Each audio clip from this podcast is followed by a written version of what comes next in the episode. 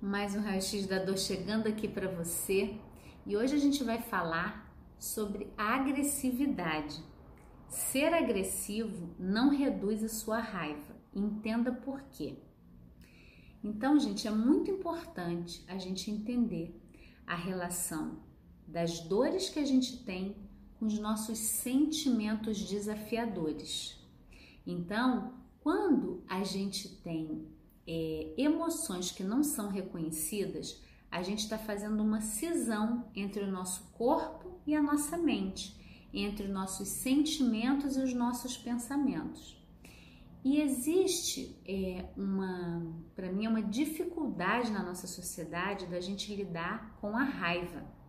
A raiva, como que ela atua no seu corpo? Ela gera inflamação, ela gera muita dor por você não saber lidar com a raiva. E acompanhando pessoas em todos esses anos, né, na internet, no consultório, quando eu estava em atendimento direto, eu vi o quanto é desafiador, né? A gente precisa, para olhar para as nossas dores e resolver profundamente, olhar as emoções desafiadoras na nossa vida, enumerar essas emoções. Então eu começaria aqui te perguntando como você lida com a raiva. Como é a raiva na sua vida? Qual o seu perfil em relação à raiva? Você é uma pessoa que paralisa quando alguém grita? Você é uma pessoa que se expressa e ou que você é aquela pessoa mais violenta e agressiva que está sempre gritando, está sempre descontrolada? Como que é a sua relação com a raiva?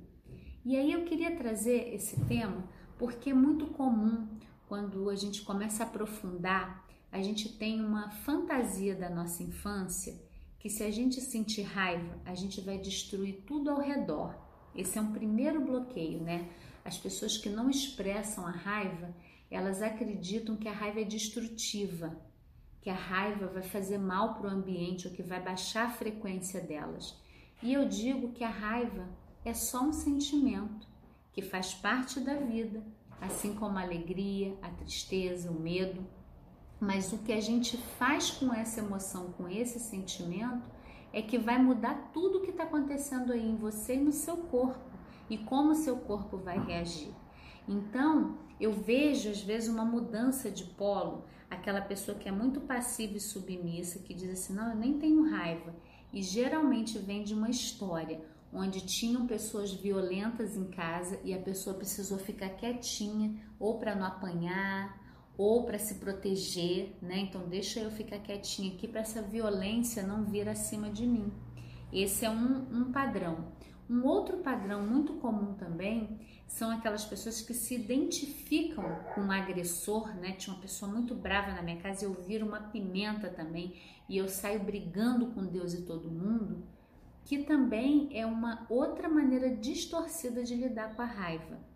E aí não ajuda você a descarregar. Tanto que tanto pessoas que se congelam na, na, na não expressão da raiva, quanto pessoas agressivas, elas sofrem muito. Tem muita inflamação, tem muita insônia, tem muita ansiedade. Eu falo isso de acompanhar muitas pessoas. Então, mesmo quem tá, ah, eu descarrego mesmo, eu solto os bichos pessoa depois sofre, sofre porque foi agressiva com o outro, ou porque agrediu fisicamente mesmo, inflama tudo também, porque a raiva ela tá ali tóxica. Mas na verdade, não é a raiva que está fazendo isso, é o que a gente está fazendo. E eu queria trazer aqui um caminho hoje, né, que é construído, tem um passo a passo no programa do Planeta Eva, a gente tem um módulo todinho para trabalhar a raiva, a gente vai trabalhando cada camadinha com amorosidade, com acolhimento, para integrar. E a gente começa a usar a raiva de uma forma muito potente. Para que, que serve a raiva? Já viu? Qualquer animal que está com filhotinho que você chega perto, ah, for o cachorro, né? A cadela mostra até os dentes assim, ah, é a raiva. A raiva está dando limite, está dizendo, ó, não ultrapassa a barreira porque vai ter consequências, mas ela não agrediu, não agrediu ainda, né? Ela dá uma sinalizada. Ah, então a raiva, ela serve como um elemento de limite. O espaço entre mim e o outro, onde eu digo, ó, até aqui você vem, aqui parou, e você impõe aquele limite. Quando você identifica a raiva dentro de você, se tem alguma situação agora acontecendo que está deixando você com muita raiva, se faça a seguinte pergunta: qual o limite que eu preciso dar que eu ainda não estou dando? Essa pergunta. Faz ela e deixa, não, não tenha pressa em responder. Qual o limite que eu preciso dar e eu não estou dando? A raiva vem daí, tá te pedindo para dar algum limite. E quando a gente dá o limite, gente, não é que, ah, eu sou zen, nada me afeta. Não, a gente se irrita, a gente fica com raiva. Mas o limite, ele não é dado na agressividade. Ele não precisa ser dado com você gritando e berrando. E ele também não consegue ser dado quando você está congelada. Então é muito importante você olhar para dentro descobrir qual é esse limite que já está precisando ser dado ali e aí você toma uma atitude. Você pode dizer não, você dispare, só até aqui, não faço mais. E o que é mais lindo de acompanhar tantas pessoas como eu já acompanhei é ir desconstruindo essa crença da raiva vinculada à destruição, que vai destruir algo ao redor, e a pessoa fala assim: Kelly, é incrível, eu falei aquilo que eu queria, que eu precisava, a pessoa me atendeu. Olha, eu disse que eu não ia fazer e tudo bem, a pessoa tá bom, eu vou dar um jeito, eu vou arrumar outra solução. E é lindo de ver né, a integração que a gente tem quando a gente começa a enumerar as nossas emoções desafiadoras e usá-las a nosso favor tanto no processo do alívio de dores do corpo e da alma, quanto no autoconhecimento.